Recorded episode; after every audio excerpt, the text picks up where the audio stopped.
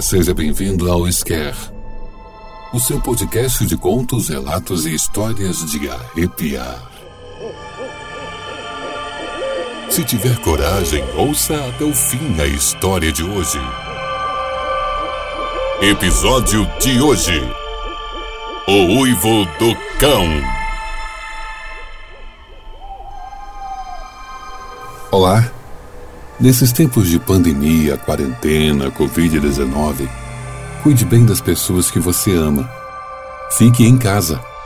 E aproveite esse tempo para conhecer outras histórias aqui do nosso canal Scare. Fique ligado na história de hoje e obrigado por acompanhar o nosso canal.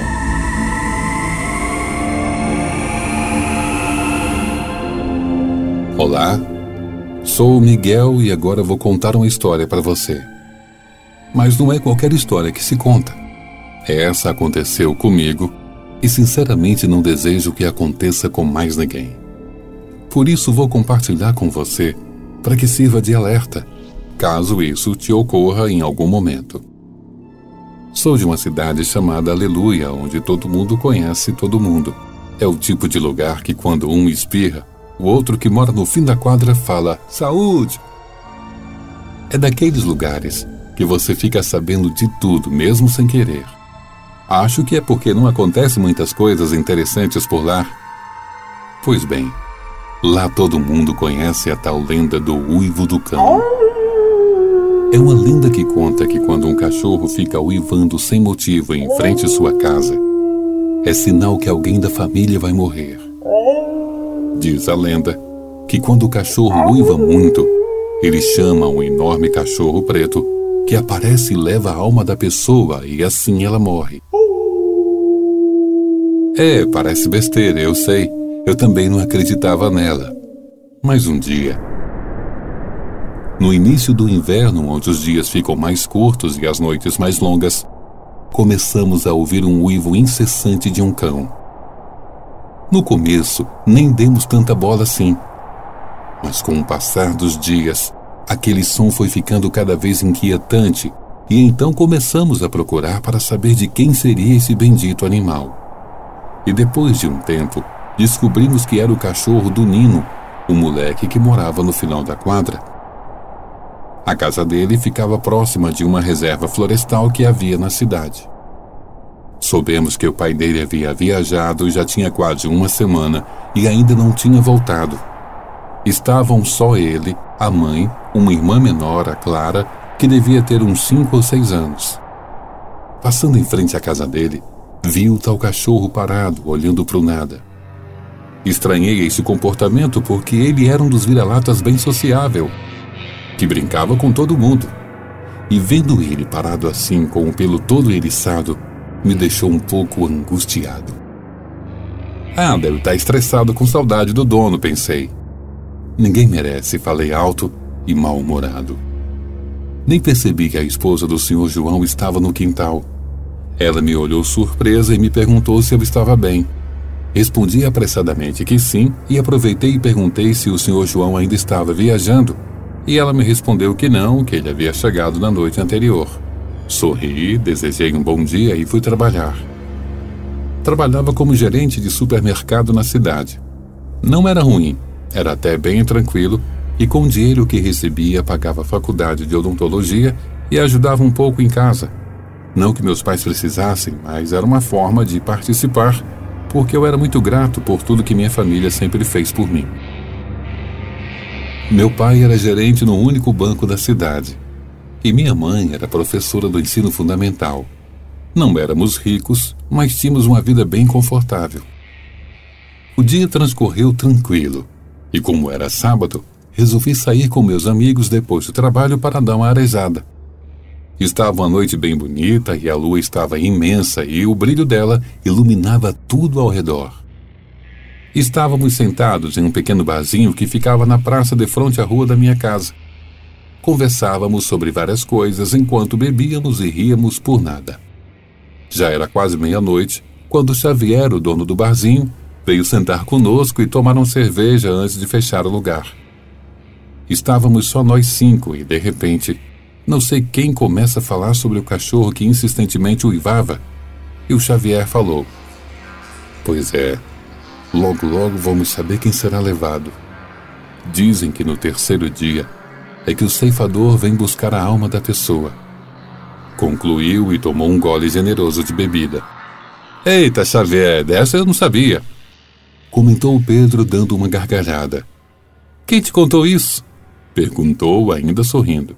Horas, todo mundo sabe disso. Ou você já esqueceu que eu falo com conhecimento de causa? Falou sério e carrancudo. Então, todos nós ficamos em um silêncio constrangedor.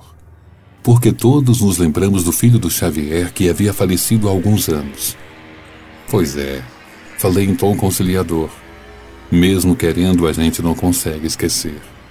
Concluí dando uns tapinhas nas costas de Xavier. Nossa, eu bebi demais ou tem um bicho grande na frente daquela casa lá? Perguntou Luiz, que estava de pé com a cara esquisita, olhando para o lado da casa do senhor João. Rapidamente nos levantamos e todos olhamos para onde lhe havia indicado, mas somente o Luiz e eu vimos a coisa. O resto não conseguiu enxergar nada. O cachorro que estava uivando insistentemente parou e um silêncio opressivo se instalou. Todos sentimos um vento gelado e ouvimos uns rosnados profundos e abafados. Não sei quanto tempo isso durou, mas não quisemos ficar mais fora. Entramos todos no bar e o Xavier fechou com a chave a porta e ficamos olhando pela abertura de uma das janelas o que acontecia lá fora. Fiquei apavorado com aquilo que vi. Ele tinha dentes enormes e garras, pelo todo arrepiado, e tinha olhado diretamente para mim com os olhos vermelhos e brilhantes. Não conseguia entender como os outros não viram essa coisa. Ela era enorme. O silêncio continuava eu sentei numa cadeira porque as pernas estavam bambas e uma tremedeira tomava conta do meu corpo. Olhei para onde estava o Xavier e perguntei quase gritando: Como vocês não viram aquela coisa lá fora? Ela tinha pelo menos uns dois metros de altura, era enorme. Ele me parecia preocupado e falou com um tom sério e baixo: Olha, tem uma coisa que vocês precisam saber, e não é nada boa. Quem consegue ver esse ceifador será o próximo da lista dele. Aconselho a vocês dois arrumarem um cachorro o mais breve possível, porque assim vocês saberão quando ele virá buscá-los.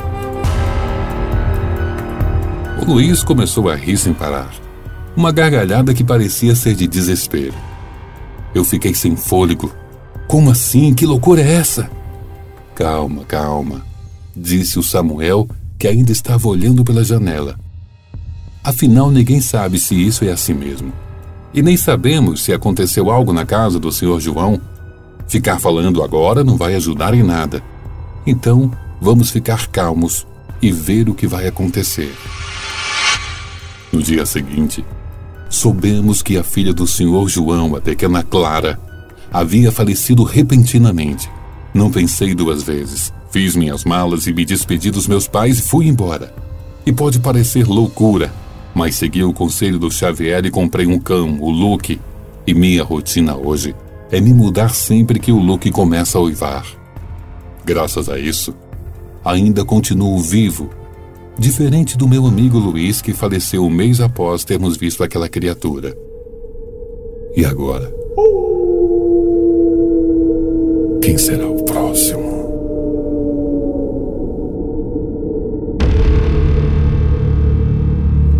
Isso é Scare!